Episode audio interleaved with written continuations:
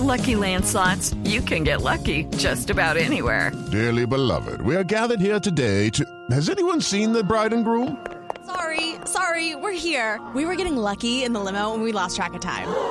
No, Lucky Land Casino, with cash prizes that add up quicker than a guest registry. In that case, I pronounce you lucky.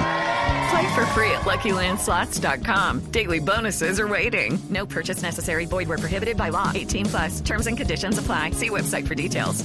Le tengo un invitado en línea eh, que se conecta con nosotros vía Zoom eh, para hablar un poco de cómo Facebook puede trabajar en contra de esas fake news. Él se llama Joseph Steinberg. Él es experto en ciberseguridad, eh, es autor del libro Cybersecurity for Dummies, es columnista de la revista Forbes y ha hablado mucho de eso, de, de cómo la compañía puede batallar o darle la batalla a este tipo de noticias falsas. Señor Steinberg, gracias por acompañarnos a esta hora desde los Estados Unidos.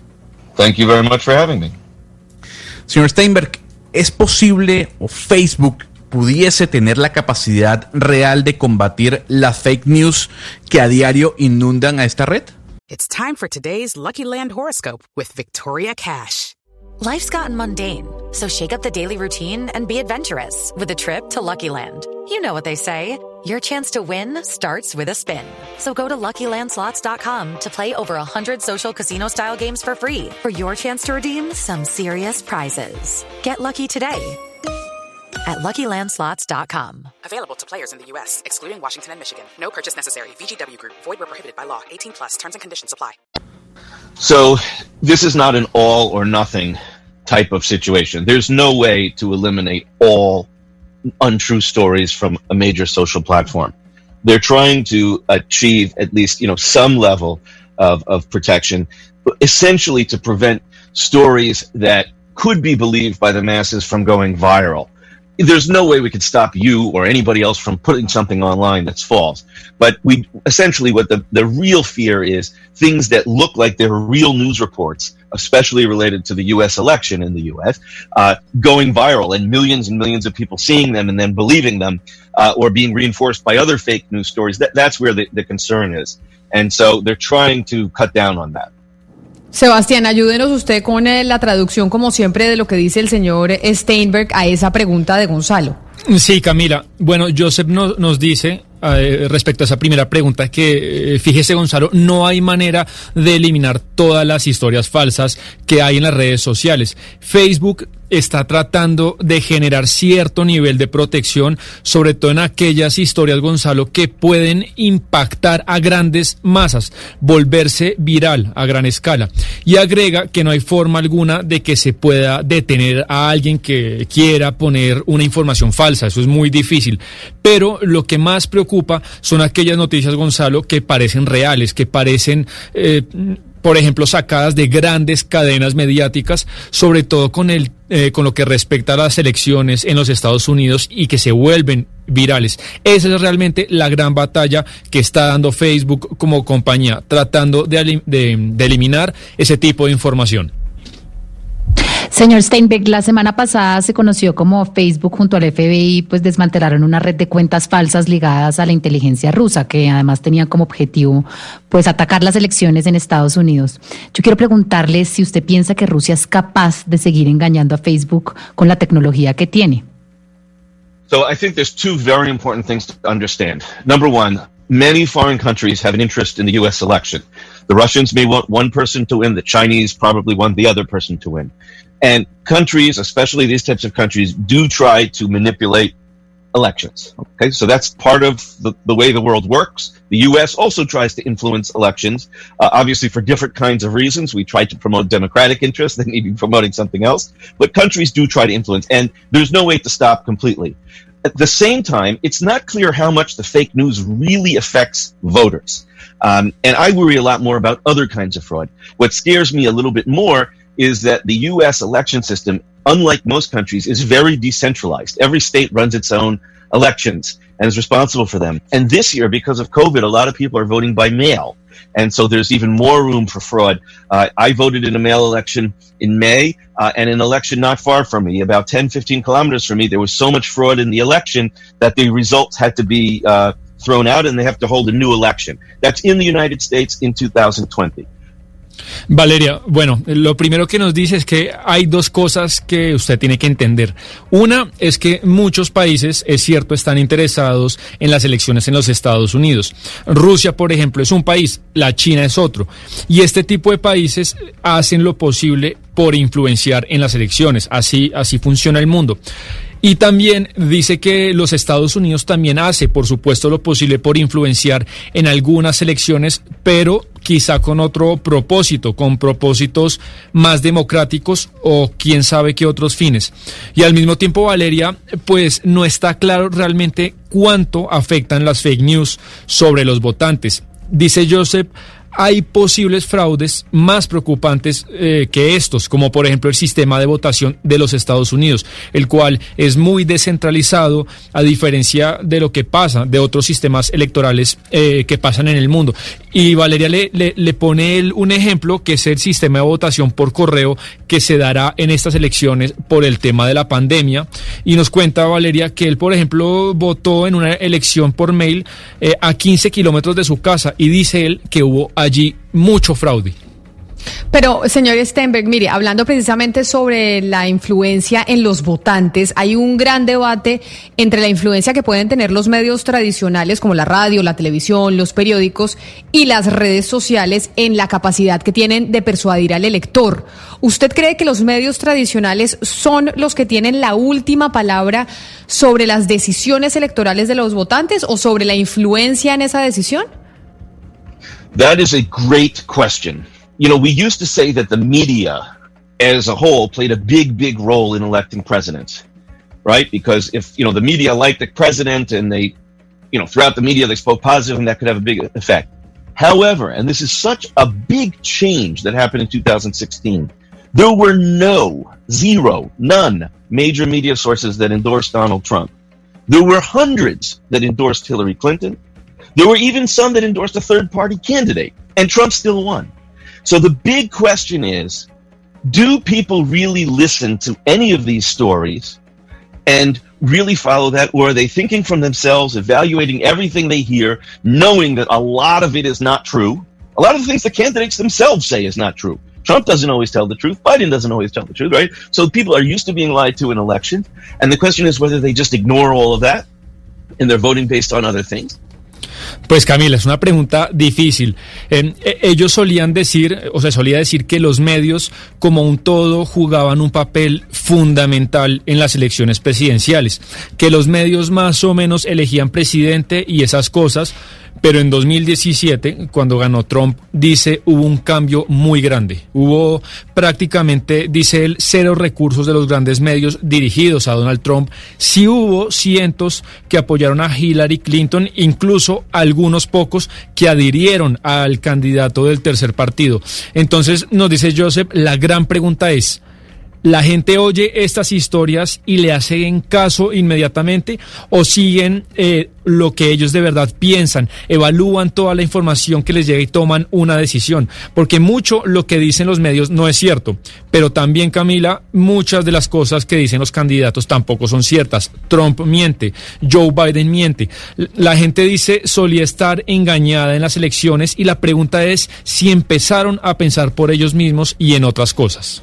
Pero entonces ahora, señor Steinberg, déjeme hacerle la misma pregunta sobre las redes sociales. ¿Usted cree entonces que a la hora de las elecciones y de influir en los votantes, las redes sociales son las que tienen la última palabra? Or the things that they're seeing on social media, on Facebook, on Twitter, etc., influencing them not by the story, but, but what their friends are saying. So, you know, if my friends are all saying the same thing about a candidate, does that make me more likely to believe that and to vote that way? Or does it have no effect on me? And you know, maybe I won't discuss it, but when I go into the voting booth, I do something different. You know, when the media all says vote one way, when they do polling, people say, oh, "Of course, I'm going to vote that way." But when they actually go into the voting booth, they do differently. So that's why I really wonder, you know, with all the fake news out there, does it really make a difference? Did any swing states really change in 2016 because of fake news? I don't believe it. How many Americans went into the voting booth and voted the way they did because they read a story that was completely not true?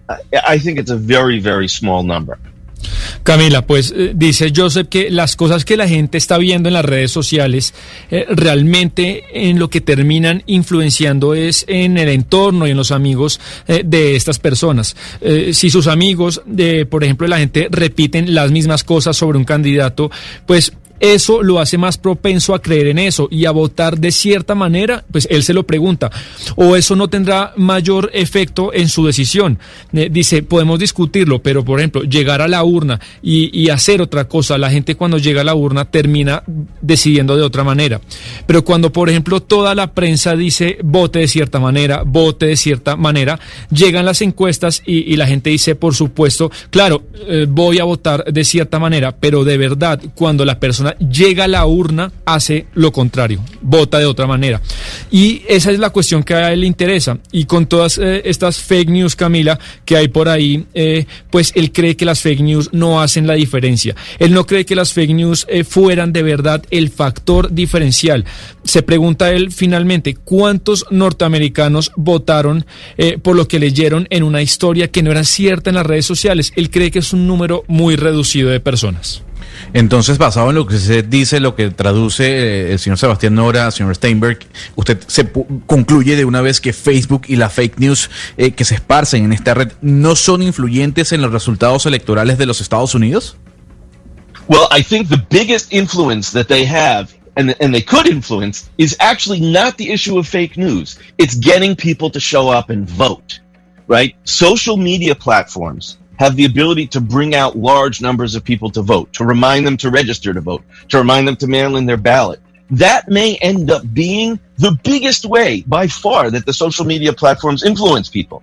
Because in the United States, usually about half the population doesn't vote in the presidential election. So if you can get just a few more percent in a swing state to show up and vote, you can change the results. That has nothing to do with fake news. That has nothing to do with real news. It's just getting people to show up and vote. No, Gonzalo, pues eh, él cree que la mayor influencia que pudieron eh, tener eh, en las elecciones pasadas no fueron las fake news, sino animar a la gente que saliera a votar. Las redes sociales han tenido esa habilidad, Gonzalo, de animar a mucha gente a votar, de recordarles que se inscriban, que voten. Esa es de lejos la mayor influencia que las redes sociales han tenido electoralmente en las personas, dice Joseph. Porque nos recuerda, en Estados Unidos usualmente la mitad de la gente no votaba para las presidenciales. Y si usted solamente logra que un porcentaje mayor eh, de esas personas que no votaban salgan a votar, pues eso hace la diferencia. Usted con eso puede ganar las elecciones. Y eso, Gonzalo, no son fake news, son otra cosa. Yo tengo una última pregunta para usted, señor Stenberg, y tiene que ver con eh, Mark Zuckerberg, porque el señor Zuckerberg escribió un mensaje el fin de semana en su cuenta de Facebook sobre mm, la, lo que va a hacer Facebook con miras a las elecciones presidenciales en los Estados Unidos y que seguramente eso se va a replicar en otras elecciones alrededor del mundo. ¿Usted le cree a Mark Zuckerberg? ¿Usted cree que Facebook de verdad está haciendo todo lo posible para derrotar la, la desinformación en esa red social? I do believe they will be taking some efforts. You know, I, I, invented some technology that helps address some of these social media problems as well. And I can tell you that uh, these technologies can help, but you're never going to eliminate 100%. You, you can't prevent it, right? If you have freedom of speech, you're not going to be able to prevent not true speech entirely. But they can do things to help prevent uh, especially believable stories or stories that impersonate major media outlets. You know, if someone has a thing that says CNN or, you know, New York Times misspelled with one letter or something like that, or has something that sounds like a news publication, they can prevent that kind of stuff. So there may be things they can do. Uh, and I do believe that they may try, but that's not what's ultimately going to prevent it. People need to try to use their brains and you know common sense. And as I said, it's not clear that any of these fake news actually change the results of any major elections anyway. Uh, the most important thing that the social platforms can do to in- influence the election is remind people and encourage them and make it easy for them to vote. It's not going to be the biggest influence on Facebook. is not going to be the fake news. It's not going to be the real news. It's going to be pushing people to show up to vote. Es eh, Joseph Steinberg, experto en seguridad e inteligencia artificial, pero además autor de ese libro que se llama Cybersecurity for Dummies, Seguri ciberseguridad para dummies. Señor Steinberg, mil gracias por haber estado con nosotros hoy aquí en Mañanas Blue. Thank you very much. Bueno, Sebastián, ¿qué nos dijo el señor Steinberg al final? ¿Le cree o no le cree a Mark Zuckerberg? ¿Va a hacer algo Facebook de verdad o no lo va a hacer con miras a combatir las falsas noticias en estas elecciones en los Estados Unidos? Camila, pues él, él dice que, que, cree que serán esfuerzos, sí. Incluso nos habla de una tecnología que él inventó que ayudará a solventar algunos de los problemas de las redes y nos asegura que estas tecnologías pueden ayudar de cierta manera, pero jamás eliminarlas a un 100%. Se puede prevenir sin duda alguna, pero el tema está en aquellas historias, Camila, eh, que parecen reales, en las cuales, por ejemplo, se citan a medios grandes como CNN o como el New York Times para tergiversar diversar información, historias que parecen escritas por un medio tradicional, por los medios grandes. Ahí es la clave del problema. Y nos dice que la gente debe usar eh, finalmente el cerebro y el sentido común. Y repite que no es claro realmente, no cree que las fake news cambiaron las elecciones de los Estados Unidos. Lo más importante que usted pueda hacer a través de las redes sociales para las elecciones es animar, Camila, y recordarle a la gente que se pare su casa y vaya a votar. Pues ahí está, mejor dicho, las redes sociales, las falsas noticias, cómo nos influencian en esta época tan convulsionada en medio de protestas, pero sobre todo de elecciones. Judy was boring. Hello. Then Judy discovered chumbacasino.com. It's my little escape. Now Judy's the life of the party. Oh, baby, mama's bringing home the bacon. Whoa, take it easy, Judy. The Chumba life is for everybody. So go to ChumbaCasino.com and play over 100 casino style games. Join today and play for free for your chance to redeem some serious prizes. Ch-ch-chumba. ChumbaCasino.com. No purchase necessary. Void where prohibited by law. 18 plus terms and conditions apply. See website for details.